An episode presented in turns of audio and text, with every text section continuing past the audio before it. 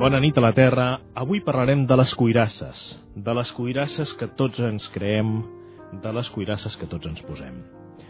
Lucreci va dir, quan la necessitat és arrencar paraules sinceres, cau la màscara i apareix la persona. I segons Louisa Hay, l'enuig és un mecanisme de defensa. Si estàs a la defensiva, és perquè tens por.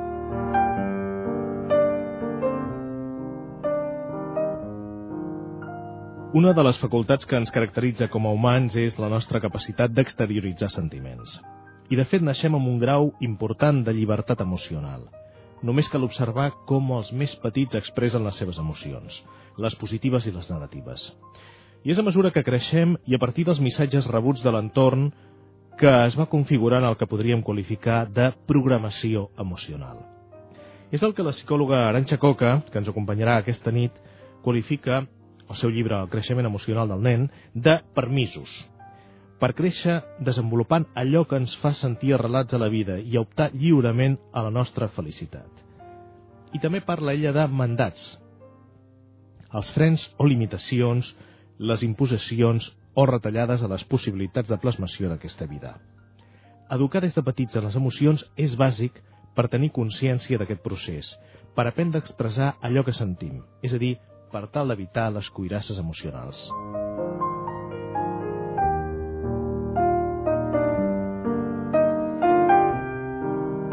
El problema és que a mesura que ens apropem a l'edat adulta es generalitza la creença que expressar les nostres emocions ens fa més vulnerables.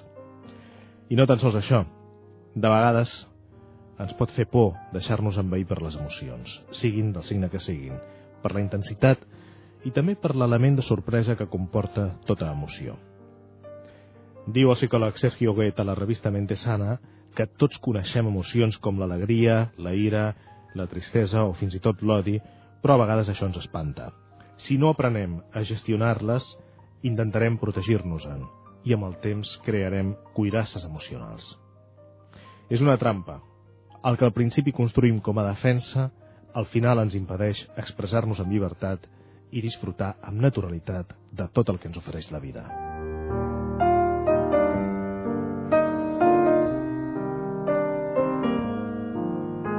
Si les emocions ens poden espantar pel que tenen d'improvisat, encara ens costen més de gestionar les emocions que creiem que ens poden fer mal a nosaltres o a aquells que estimem.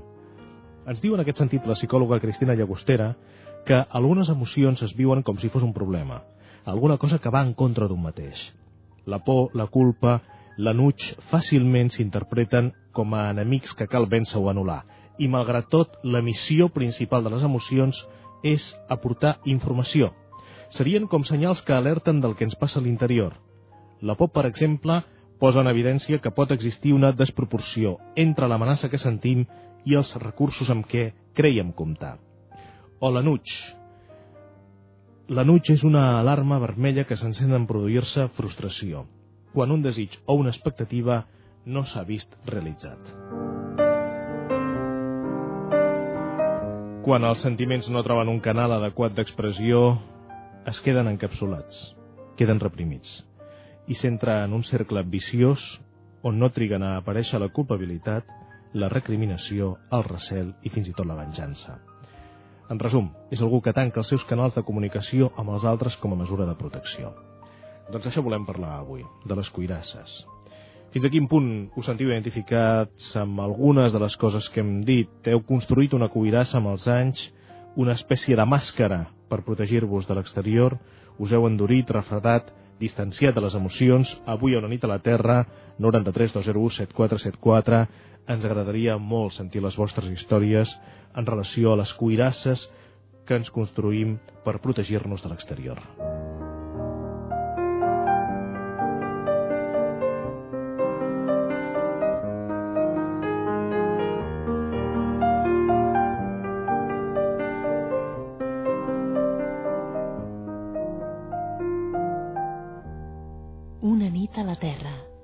Gaspar Hernández.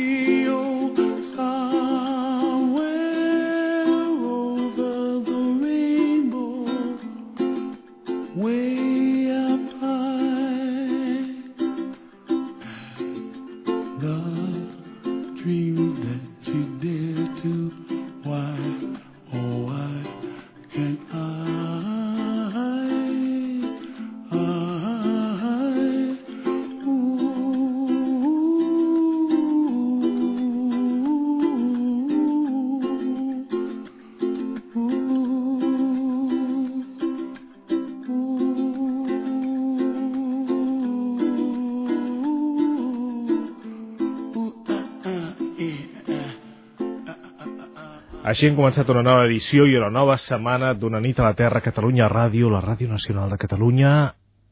Passa un minut d'un quart de dues i a partir de les dues vindran dos joves filòsofs parlant de la pornografia sentimental, de l'exhibició dels sentiments que tal vegada tenen sentit en l'àmbit privat, però potser no en tenen tant exposats en l'aparador de la llum pública, sobretot a partir d'internet.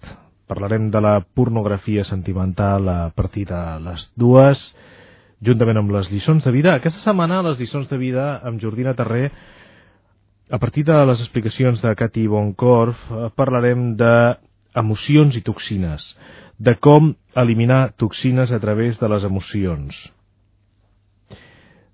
Diu la nostra convidada d'aquesta setmana que mengem massa, perquè associem el menjar al fet de relaxar-nos, perquè ens trobem a gust amb amics o familiars, etc, però que podríem associar l'espai, com si diguéssim, de relaxació a altres activitats, a altres estímuls agradables, com pot ser la vista, l'oïda, el tacte, i que d'aquesta manera tindríem menys cara.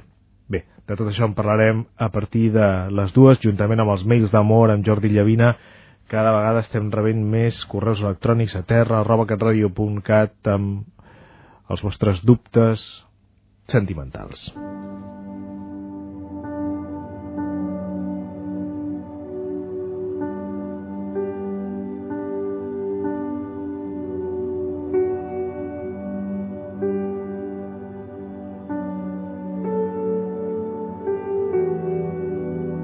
I en aquesta hora la psicòloga, com us hem dit, Aranxa Coca. Bona nit, Aranxa, ben Hola, retrobada. bona nit, gràcies. Aranxa, avui parlem d'un tema que és, és la primera vegada que ens ocupem d'ella una nit a la Terra Mm. i em sembla que valdria la pena començar pas a pas definint què entendríem per una cuirassa, eh? una cuirassa en aquest cas emocional, quin objectiu tindria? Mm, uh, cuirassa és sinònim de defensa i de fet eh, si haguéssim de traduir aquesta paraula amb la paraula tècnica que utilitzem als psicòlegs seria mecanisme de defensa i de què ens hem de defensar? Quina, quina és la finalitat, de, per tant, de les cuirasses? Doncs mm, diríem que dues són els objectius que cerca una persona quan es defensa mitjançant eh, les cuirasses psicològiques.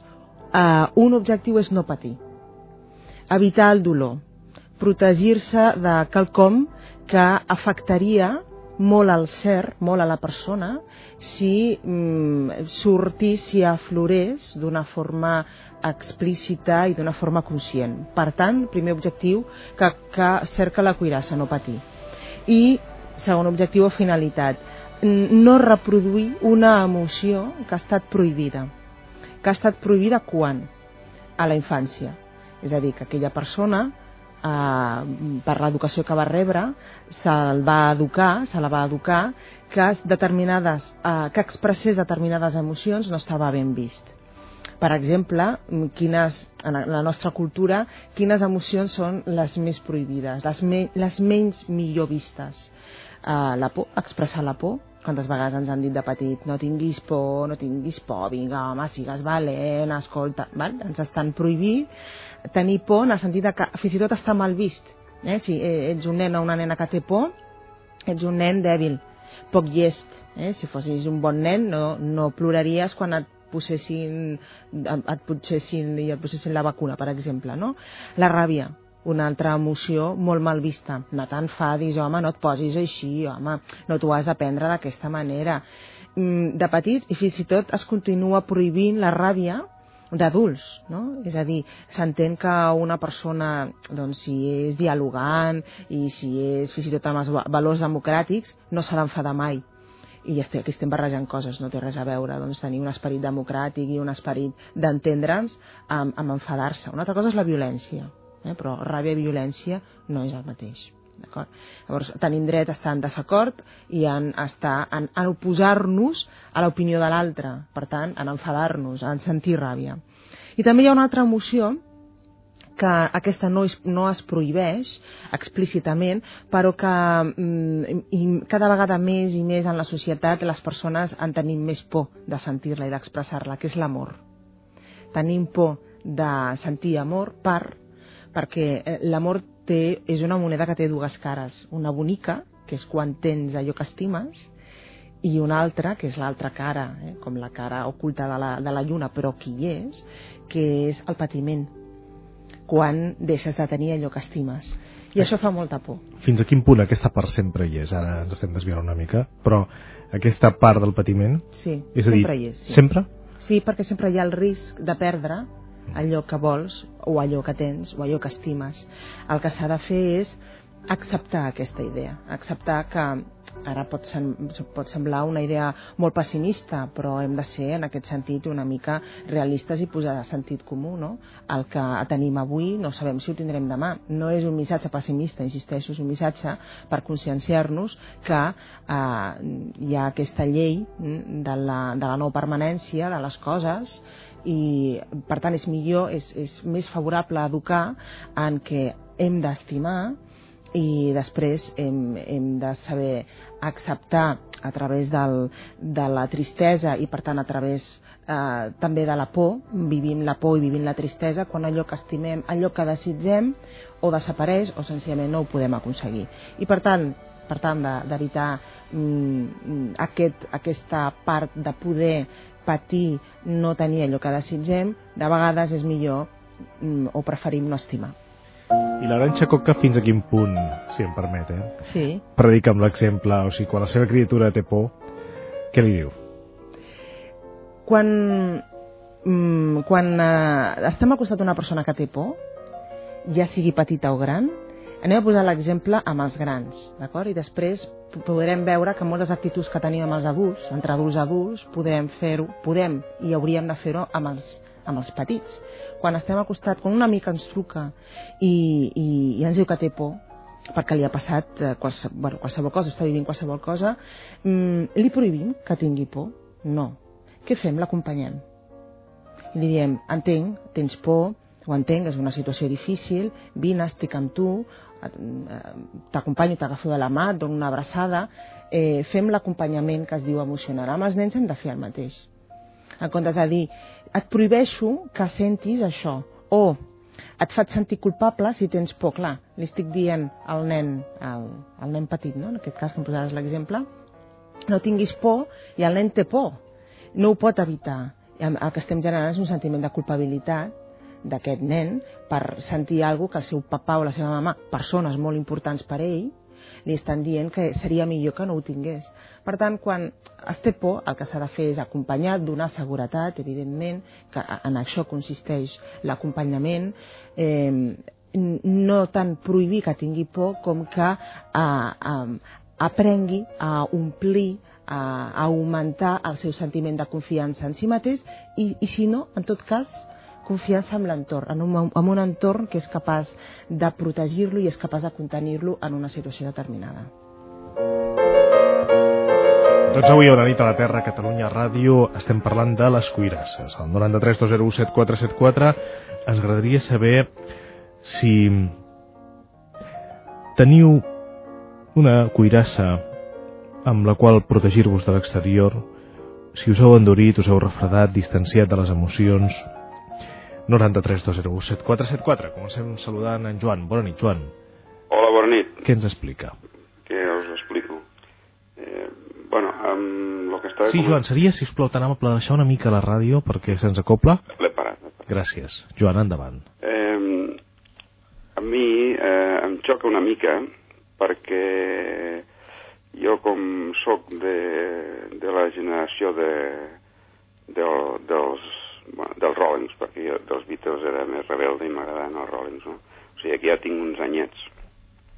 I em xoca una mica eh, amb alguns d'aquests professionals que parlen per la ràdio, eh, eh, eh, que parlen molt ara de, de, de l'educació, del cuidado que, que es té amb, amb, amb els nens, però, claro, jo com sóc de la generació de que el teu pare et fotia un, un mastegot i, i gràcies que no te'n dones un altre, eh? perquè casualment l'altre dia estava, estava veient, van fer per televisió la, la història de, del Lute, eh? i que ara, pues, bueno, de ser el criminal més buscat d'Espanya, sembla que sigui una bona persona, per el que li van fer, pues explicava que eh, ell era un dels vuit germans que tenien, no?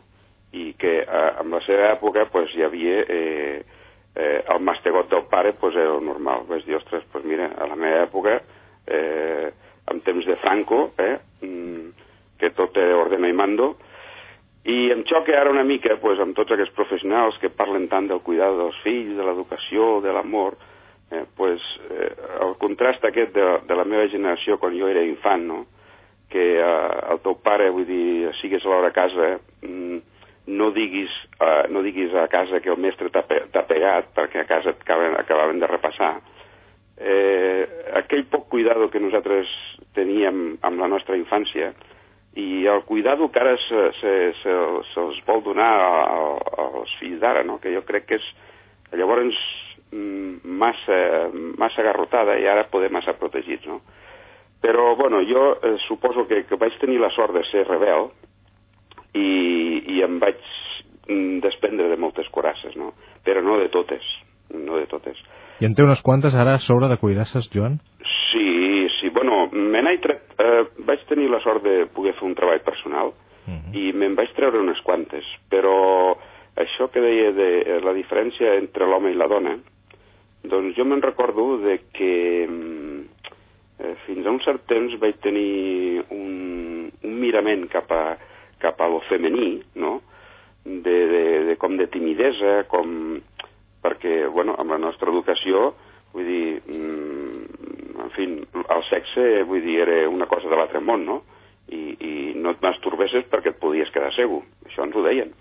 Doncs de, de cara eh, cap a, a, a, a, al sexe femení, ostres, jo fins, fins que no vaig fer aquest treball eh, personal, que vaig dir, ostres, però si les dones tenen la mateixa necessitat de, de que les toquis, de que les acarícies, vull dir, si són iguals que nosaltres, no?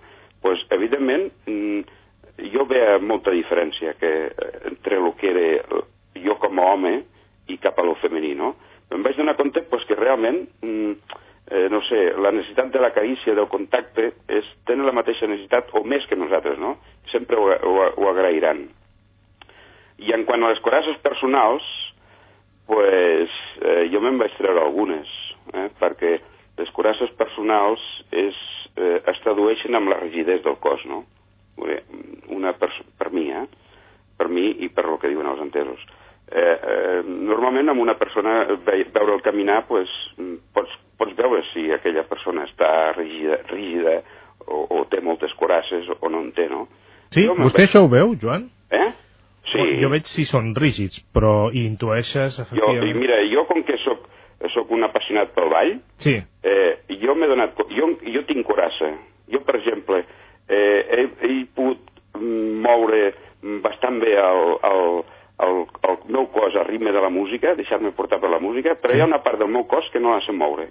I com que no volia fer inclús dansa del ventre, eh, per, per treure'm aquesta corassa. No, no, he, no, no he fet, perquè hi havia noies molt, tot eren noies joves, no m'he no voler posar. Si hagués hagut persones mm, majors d'edat m'hi hagués posat, no? O sigui, quedaria vostè fantàstic enmig de les noies ballant a al ventre. Però Seria tot un espectacle, no, Joan? Jo ja sé el que... Home, jo, ja m'agradaria, però vull dir, eh, jo sóc conscient de, de, la, de que tinc que estar en gent, si pot ser de la meva generació. A mi les noies joves també m'agraden, eh? Però jo tinc aquesta part del cor rígida, o sigui, jo tinc corassa. I et volia dir una cita, eh, perquè per mi la cora les corasses que pot tenir el cos, inclús les corasses, no sé si ho heu dit, perquè us he dit ja, les corasses mm, normalment donen llocs a enfermetats, eh, per, lo que, per lo que he pogut llegir, no? I, moltes, I molts dels càncers, molts dels càncers també són deguts a, les, a la rigidesa d'aquest cos, eh? de no poder el cos fluir amb el moviment, amb el moviment de la vida. Eh, volia dir també una cita, perquè les corasses jo també eh, les, les relaciono amb la màscara, amb les màscares, et volia dir una cita eh, que eh, casualment he, he sentit avui. Deia Oscar Wilde, diu, si voleu que us digui la veritat, doneu-me una màscara que ah. una màscara no deixa de ser una corassa, també, no? Per sí, mi. sí, sí. Si voleu que us digui la veritat, doneu-me una màscara. Sí. Oscar Wilde, Oscar Wilde tenia grans frases, eh? Bueno, que sé que t'agraden les cites, perquè a vegades en dius moltes. Sí. És, sí. Avui, pues, casualment dic, mira, he, he sentit aquesta, dic, la diré, no? Sí, aquesta que hem obert, uh, aquesta que ens ha servit per obrir el programa de Luisa Hay, mm. Si no estàs sentit, a la... No sentit, perquè eh, estava escoltant una altra cosa i l'he posat una mica tard. Deia que l'anuig és un mecanisme de defensa i que si estàs a la defensiva és perquè ah, tens por. Si sí, estàs a la defensiva és perquè tens por. Bé, doncs, Joan, ha estat un plaer, moltíssimes gràcies. Uh, espero que ens truqui quan s'apunti a dansa del ventre. Eh? Ara em dedico al, al, al tango milonga. Ah, molt bé. És, molt és bé. molt interessant. Molt bé, molt interessant. doncs, Joan, moltíssimes gràcies. Molt bé. Bona nit. Bona nit.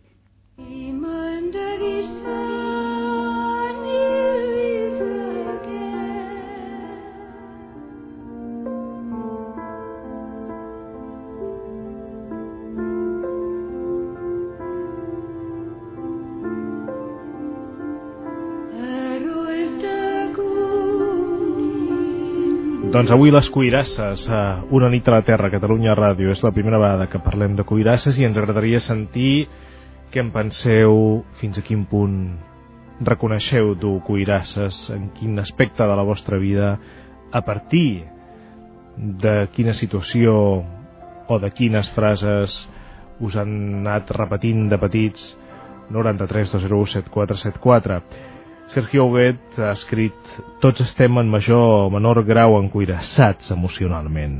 Tots presentem una forma i un estil corporal idiosincràtic que ens defineix i mostra quina ha estat la nostra història emocional. Portem una armadura a sobre, com tortugues que porten la seva cuirassa a sobre allà on van. I si bé és cert que aquestes cuirasses ens ajuden a protegir-nos de les amenaces i les ferides psicològiques que puguem patir, no és menys cert que ens limiten pel que fa a les possibilitats d'experimentar amb plenitud i fluidesa les nostres relacions afectives. És fonamental que intentem trobar un equilibri saludable entre la protecció i l'obertura. És curiós, però si de petits volíem ser grans, ara de grans ens trobem amb la necessitat de recuperar pel bé de la nostra salut el funcionament emocional, espontani, lliure i fluid del nen.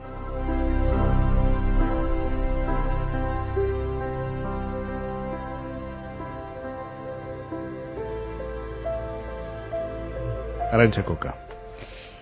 Sí, jo, bé, ha comentat tantes, coses al, al nostre oient, en Joan. Mm, bé, per remarcar algunes que considero mm, les més destacables i en relació amb el que havia també dit abans sobre les definicions eh, i els objectius que, que cerquen les cuirasses, he mencionat sobre les diferents cuirasses entre homes i dones.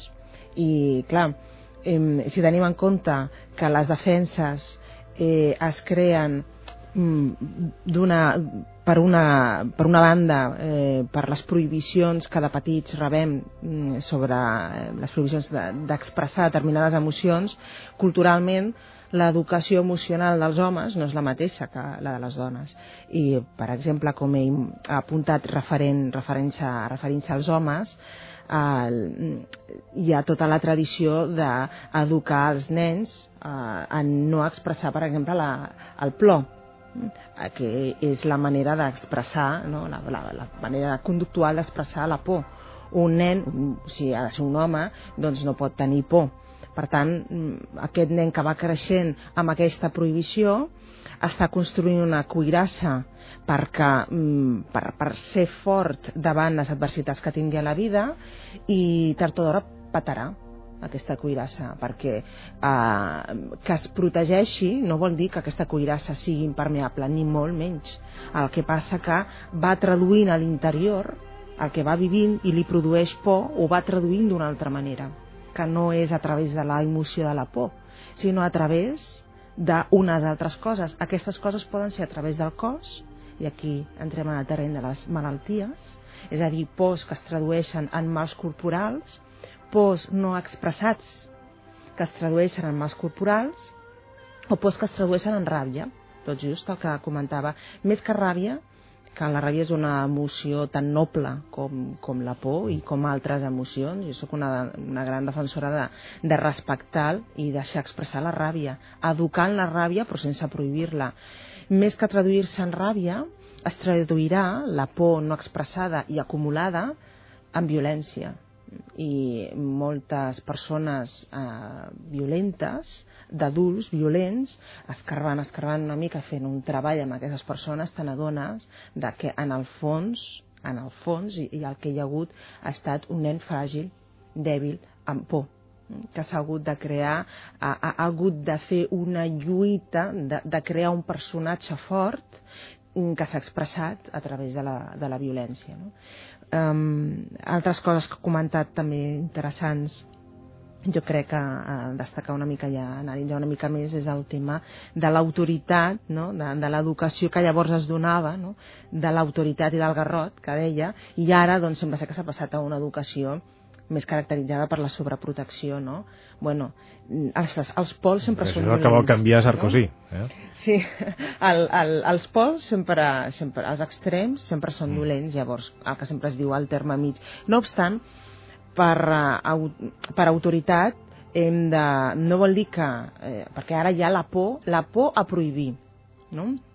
La pot prohibir en el sentit de, eh, no en el terreny emocional, eh, per no contradir-me, no, no, no estic referint en el terreny emocional, sinó de posar límits. No? Hi, ha, hi ha aquests papàs que tenen por a posar límits perquè pensen que així estan produint un mal al nen i és al contrari, aquest nen ha de saber conviure en societat i per tant ha de conèixer les normes de convivència i ha de tenir clar els límits.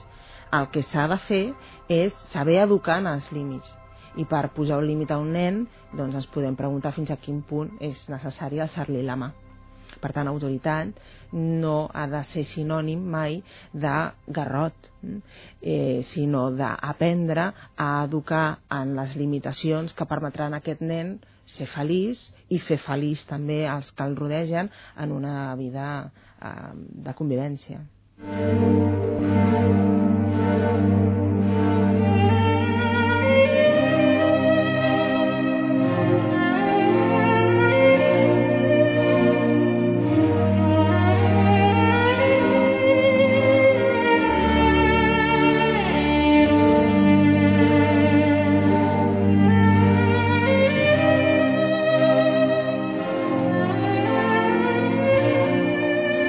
Cadascú construeix la realitat en funció del que sent. La qüestió es complica quan aquest sentiment fa patir la persona i l'empenya un pou de frustració contínua. Tard o d'hora, aquest jove adult de 30, 50 o 70 anys haurà d'aturar-se i preguntar-se què em passa? Per què sempre tinc tan mala sort? Aquesta etapa empenya a viure amb el que es té o, si no funciona, a revisar-ho i canviar-ho. D'ara endavant, la vida es transforma per al jove en un camí per viure l'autonomia personal o, si no en té, cercar-la. L'autonomia emocional no vol dir emancipar-se dels pares, viure sol o tenir llibertat per fer el que vulgui. S'adquireix quan la persona pot ser ella mateixa i això vol dir poder escollir què ser i què fer acceptant la possibilitat d'error, d'equivocació i crítica, sense que aquests tres elements l'enfonsin o la paralitzin. Doncs acabem d'escoltar un text d'Aranxa que el creixement emocional del nen és d'aquest llibre. Bé, uh, no sé si calen més paraules. Sí, bé, referint-nos una vegada més a que en realitat tots, en fem de cuirasses o no, jo gosaria dir que tots els humans tenim por als sentiments, perquè, clar, els sentiments provoquen caos. És a dir, els sentiments no es poden controlar no es pot controlar com el pensament. Jo no puc controlar enamorar-me o, o, o que m'agradi o que no m'agradi una persona. M'agrada o no m'agrada, l'estimo o no l'estimo, no podem escollir el que sentim.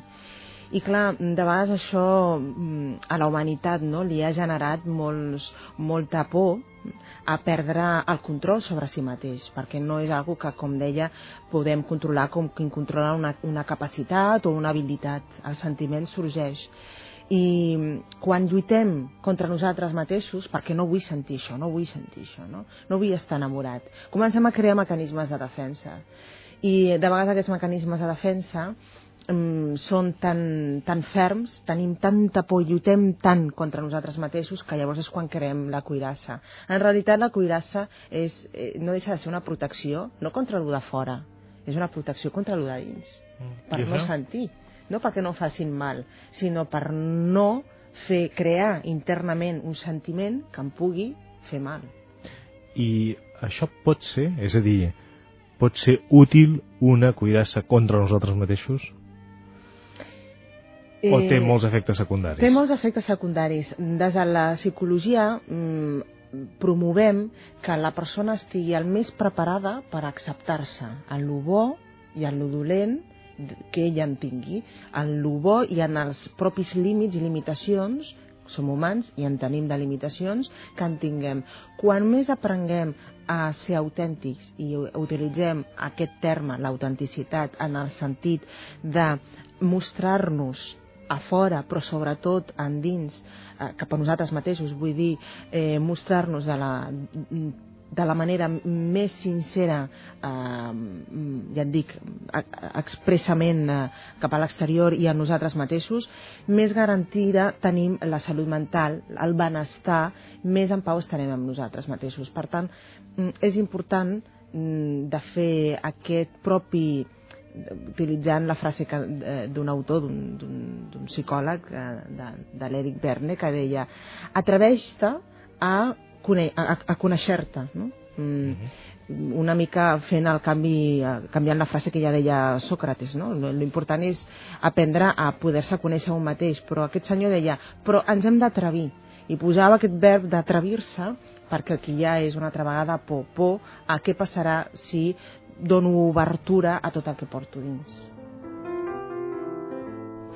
Ens diuen Mercè Conangle i Jaume Soler Ningú neix amb cuirasses emocionals, sinó que es construeixen quan ens fan mal i no sabem com respondre-hi, quan ens prohibeixen sentir o ens penalitzen a l'expressar-nos, quan sentim que les relacions ens fan mal, quan el dolor és tan profund que estem en carn viva creem cuirasses per sobreviure, malgrat que així, creant cuirasses, deixem de viure. És com si les cuirasses ens insensibilitzessin. Eh? Sí. Sí, sí, aparentment, després ens, ens tenen aquests altres efectes secundaris i llavors ens sensibilitzen a través del cos, no? I ha escrit també Aranxa Coca ens preocupem molt del desenvolupament físic i intel·lectual dels nostres fills i són molts els llibres que en parlen, però sovint ens oblidem del seu desenvolupament emocional. I precisament és a partir de l'atenció i el tracte que rep en cada moment del seu creixement que el nen percep una idea o un missatge de l'entorn, en els primers anys de vida dels seus pares, que l'informa sobre què és i com és ell i què és i com és el món que l'envolta. Dit d'una altra manera, el nen, a partir de la capacitat de raonar i d'entendre pròpia de la seva edat, treu conclusions sobre el que és ell i el que no és ell, i a partir d'un moment determinat de la seva vida, aquestes conclusions les converteix en això sóc jo i així és el món. Bé, avui estem parlant de les cuirasses a Una nit a la Terra, Catalunya Ràdio, i ens, ens agradaria sentir el vostre testimoni. D'aquí uns instants parlarem de... Després d'escoltar la següent trucada, parlarem de, dels quatre tipus de persones que utilitzen cuirasses.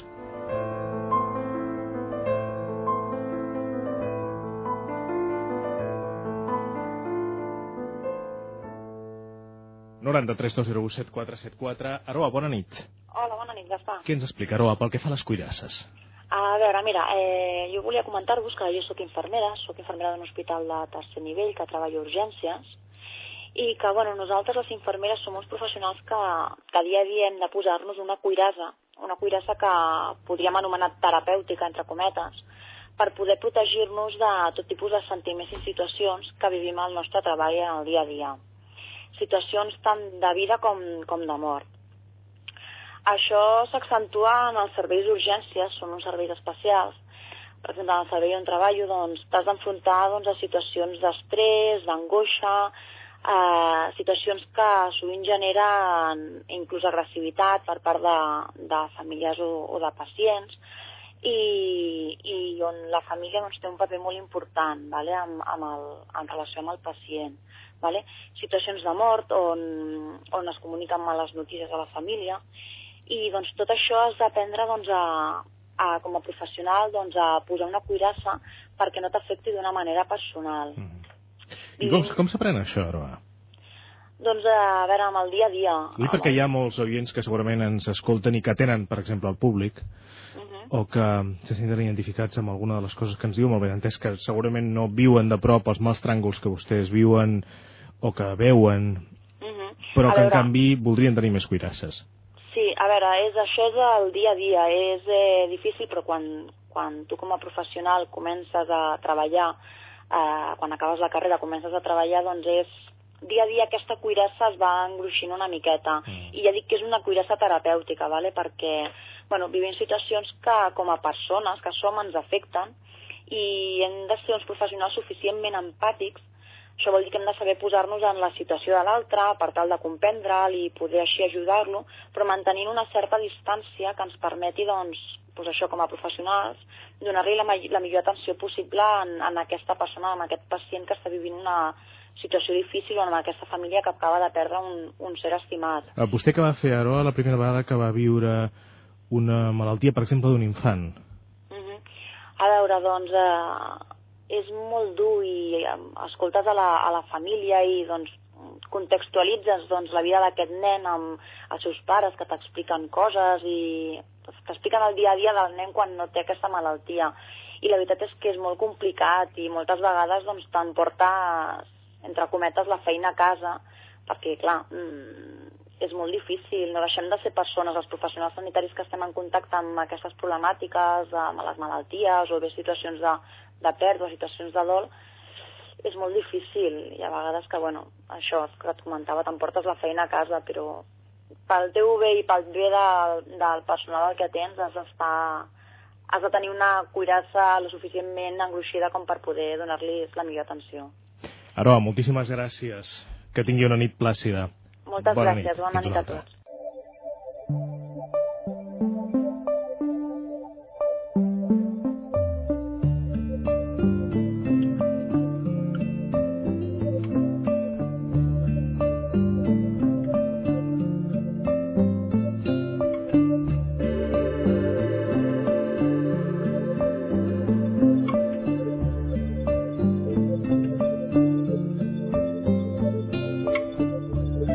Cuirasses, avui a una nit a la Terra, Catalunya Ràdio. I a partir de les dues, amb dos joves filòsofs, amb en Jordi Graupera i amb en Bernat de Déu, parlarem de la pornografia sentiment, sentimental, a veure si diré bé, de l'exhibició dels sentiments que té un sentiment, que té un sentit en l'àmbit privat però no tant en l'àmbit públic. En parlarem abans de les lliçons de vida parlant precisament d'emocions aquesta setmana i de toxines, com les emocions generen toxines. Bé, Aranxa Coca, fins a quin punt estan justificades les cuirasses en l'àmbit del qual ens parlava aquest amable oient l'Aroa o en altres àmbits semblants, no? per exemple? És a dir, fins a quin punt l'Aranxa Coca, eh, fent de psicòloga la seva consulta, necessita cuirasses? Sí, són, són necessàries i aquí és on hauríem de distingir per poder justificar que aquestes, aquests tipus de cuirasses professionals doncs, no són dolentes, sinó tot el contrari, són necessàries, hauríem de distingir entre el que és una, un estat i un tret. Quan una cuirassa forma part d'un tret, d'un rasgo, diríem en castellà, de la persona, doncs això mm, Eh, és quan diem que no, eh, no hi ha de ser, no? Són les cuirasses o, la, o els mecanismes de defensa de què estàvem parlant feia un moment, que és millor que no hi siguin, perquè la persona ha de viure en la seva autenticitat. I una altra situació diferent és quan hem d'estar en un estat concret, que és en aquest cas en l'estat professional o laboral, és a dir, en una circumstància concreta on fem puntualment en el, en el temps que dura aquesta situació eh, d'una cuirassa. I és necessari perquè, clar, quan estem parlant d'una activitat professional en el qual eh, el CAP treballem des del CAP a partir d'uns coneixements i d'una informació que tenim, d'unes habilitats, d'unes capac capacitats que hem de posar en marxa, que hem d'aplicar en aquell moment en, en què estem fent el nostre exercici professional. Per tant, la cuirassa, que sempre va en el terreny emocional, eh, l'hem d'utilitzar perquè mm, l'explosió emocional o l'impacte emocional que ens podria produir aquella situació eh, que estem vivint no pugui contaminar, per dir d'alguna manera, no pugui influir en el terreny més mental o cognitiu, més de control que necessitem doncs, fer mai i utilitzar en, en la nostra feina. Per tant, sí, està plenament justificat. 9 minuts i les dues, podem saludar una nit a la Terra a Catalunya Ràdio en Guillem. Bona nit, Guillem. Sí, hola, bona nit. Què ens explica? Mira, jo estava escoltant el vostre programa i hi ha una cosa que m'agradaria puntualitzar. És dir, eh, explicar-vos la forma en què ho veig jo. Hi ha vegades en què en la vida, en comptes d'endurir-nos, el que hem de fer és enfortir-nos. Doncs vull dir, aquestes cuirasses de vegades el que fan és endurir-te i no enfortir-te. O sigui, que el que es tracta, baix al meu punt de vista, és racionalitzar les coses de manera que d'allò en treguis un profit en el sentit de que formi el teu caràcter d'una manera més fort, però no més dur. Perquè quan ets més dur no pateixes tant, però tampoc freixes de les situacions. Això per una banda. I per una altra banda, jo mm, sempre he fugit una mica dels comportaments que jo en dic de mirall, que és allò que tu fas quan els altres adopten tal o qual postura. Perquè d'alguna manera estan dirigint la teva vida. Llavors, jo, mm, tots hem sentit alguna vegada aquells que diuen aquest m'ha donat el dia, o mira, estava content i ja m'ha posat de mal humor. Bueno, doncs això és el que jo tinc força cura de que no em passi. O sigui, vull ser amo de la meva vida i dels meus moments. I no que els altres em facin canviar en funció del dia que tinguin ells. I com fa això, Guillem? Doncs mira, suposo que des de l'alçada dels 53 anys que tinc ara.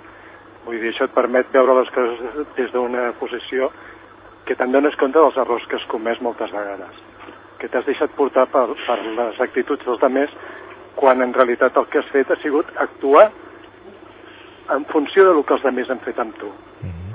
Llavors, vull dir, penso que aquesta postura no és precisament la més, ni la més racional ni la més intel·ligent. Què pensa bueno. l'Aranxa Coca del que ens està explicant en Guillem?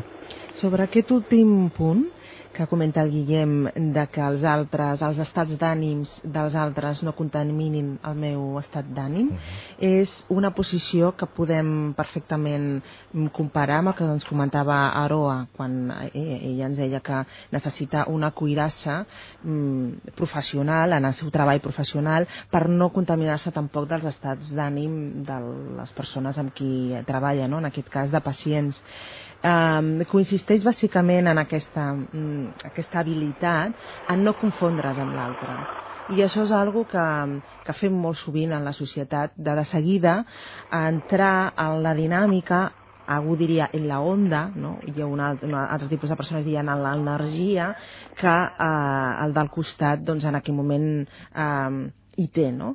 No confondre's amb l'altre. I això és, és una tècnica difícil, però que ens hauríem d'entrenar tots una mica, siguem professionals o no, de dir, bé, això que estic veient és trist, això que estic veient mm, mm, és, és dolent, eh, empatitzo amb aquella persona en el sentit, empatitzar vol dir entenc que està patint, però jo no sóc aquella persona i no confondre's amb l'altre, no identificar-se amb l'altre, és a dir, enfortir el propi sentit de la identitat no és fàcil, però és algo que mm, s'ha d'encoratjar i encoratjo a practicar tot, sobretot els professionals que treballen en situacions doncs, difícils i extremes, de, doncs això, de practicar precisament per poder afinar no? I, i no poder eh, contaminar doncs, el seu, el, la seva capacitat, el, la seva feina, no? el seu treball. Guillem, moltíssimes gràcies per sí, la seva eh, aportació. Uh, bueno, una cosa, jo eh, encara hi ha una cosa que voldria dir també, sí, sí. i és no. que jo no estic gens a favor de, de limitar les meves emocions. O sigui, jo penso que quan estic molt enfadat, uh -huh. deixo, em deixo estar molt enfadat. I quan estic trist, em deixo estar trist. Perquè penso que tot això és, és un mecanisme que d'alguna manera l'haig de passar. O sigui, mai he intentat tallar les emocions mai he intentat fugir de la por, ni del plor, ni, ni, ni de tantes coses que la gent donem per sentat que allò no ho hem de sentir d'aquella manera. Però això és fantàstic, Guillem. Doncs mire, jo és que és, és la forma en què ho entenc. Eh? I tant. Doncs, eh, enhorabona, Guillem.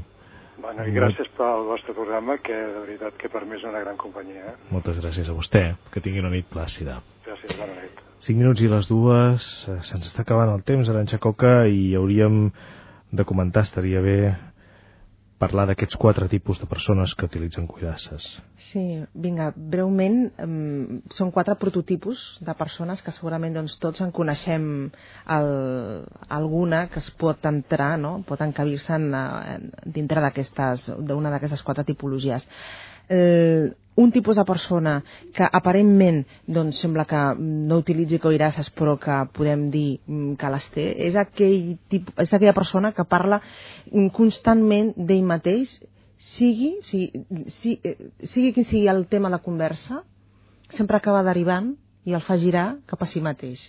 Eh, eh, poso un exemple, estàs parlant de tu, d'un problema que tu tens i li estàs comentant i de seguida aquella, aquella persona tomba eh, la truita, per dir d'alguna manera, i ja acabem al final, no sabem com, parlant del que li va passar, eh, de les seves experiències i parlant d'ell quan eh, realment tu havies... Mm, mm, el, el tema, no? en principi en aquell moment eh, eh, eres tu i el que t'estava succeint no? però aparentment persones... si es posa una cuirassa parlant d'ella mateixa o d'ell mateix són persones en aquest sentit eh, molt agòlatres perquè contínuament estan parlant de les seves experiències, de la gent que coneix, qualsevol tema que pugui sorgir mm, li donen un sentit a, a la conversa centrada en si mateix i mai ningú diria que té cuirasses perquè sembla que tinguin, al contrari, que siguin molt confiats en si mateixos i que mm, tinguin una alta, altíssima, no? potser massa i tot autoestima, no? algú diu que és massa confiat, no? té massa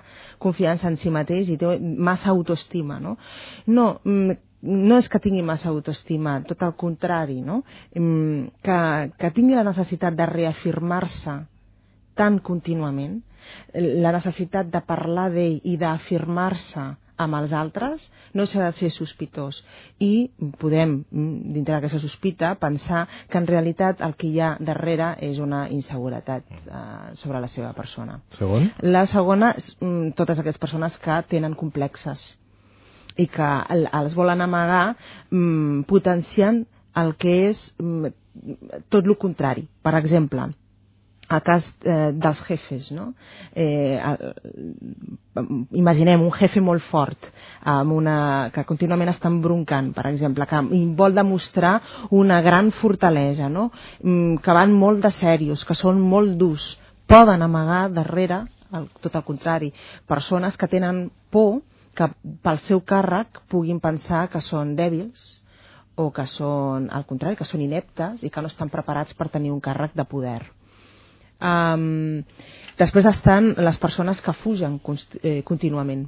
Són, per posar un exemple, persones que um, contínuament viatgen. No vull dir que les persones que els agrada viatjar tinguin cuirasses, però hi ha persones que uh, utilitzen el viatge com a cuirassa perquè així posen un, com un tel de fum, desapareixen fugen, eviten mm, en, en, enfrontar-se mm, amb el conflicte o amb el problema, diuen que durant que estan a fora, doncs, com que es curen i ja poden tornar doncs, com, com curats no? d'allò que els espantava o enfortits. No? El problema no, no s'ha solucionat, el conflicte continua estant, però utilitzen mm, aquest mecanisme per eh, de fugir. I després, la quarta tipologia, aquelles persones que tenen por al compromís i que eviten estimar i enamorar-se i van doncs, eh, evitant les relacions amb compromís i les relacions sèries i amb continuïtat. Aranxa Coca, ha estat un plaer, moltíssimes gràcies, Moltes gràcies per haver vingut avui de nou a una nit a la Terra i gràcies, fins molt aviat. L'Aranxa Coca ben aviat treu un llibre juntament amb Domènec Luengo del qual esperem parlar uh -huh. en aquest programa. Moltes Bona gràcies. Nit. Bé, doncs, els oients fins després de les notícies de les dues parlant d'aquesta pornografia dels sentiments de la qual parlàvem abans i també de la relació entre les emocions i les toxines.